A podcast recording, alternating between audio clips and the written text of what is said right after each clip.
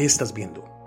Qué importante es para el ser humano ser visto, sentirse importante, llamar la atención cuando llega a algún lugar, tener el mejor cuerpo, la mejor ropa, comer en los mejores restaurantes, ser millonario, viajar por el mundo y que todos lo sepan.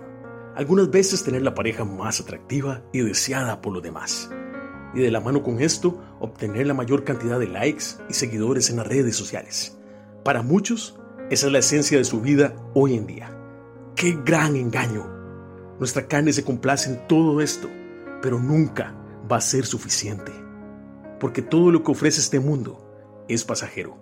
Y vivir de las apariencias te llega a cansar, a amargar y a sentirte muy mal, al punto de querer quitarte la vida si no encajas en algunos casos. Ese es el objetivo del diablo, llevarte con él a la muerte. Pero acordate de algo, hay alguien que ya te dio vida y te ama incondicionalmente. Con él no tienes que aparentar nada, porque te conoce mejor que nadie y te ama por quien vos sos.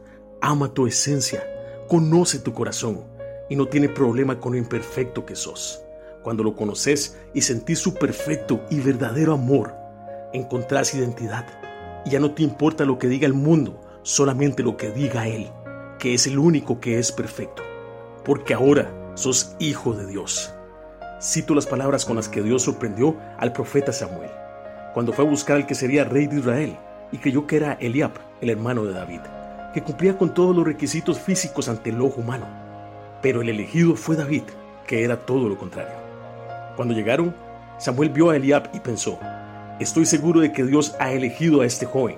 Pero Dios le dijo, Samuel, no te fijes en su apariencia ni en su gran estatura. Este no es mi elegido, porque yo no me fijo en las apariencias, yo me fijo en el corazón. Primera de Samuel, capítulo 16, versículos 6 al 7.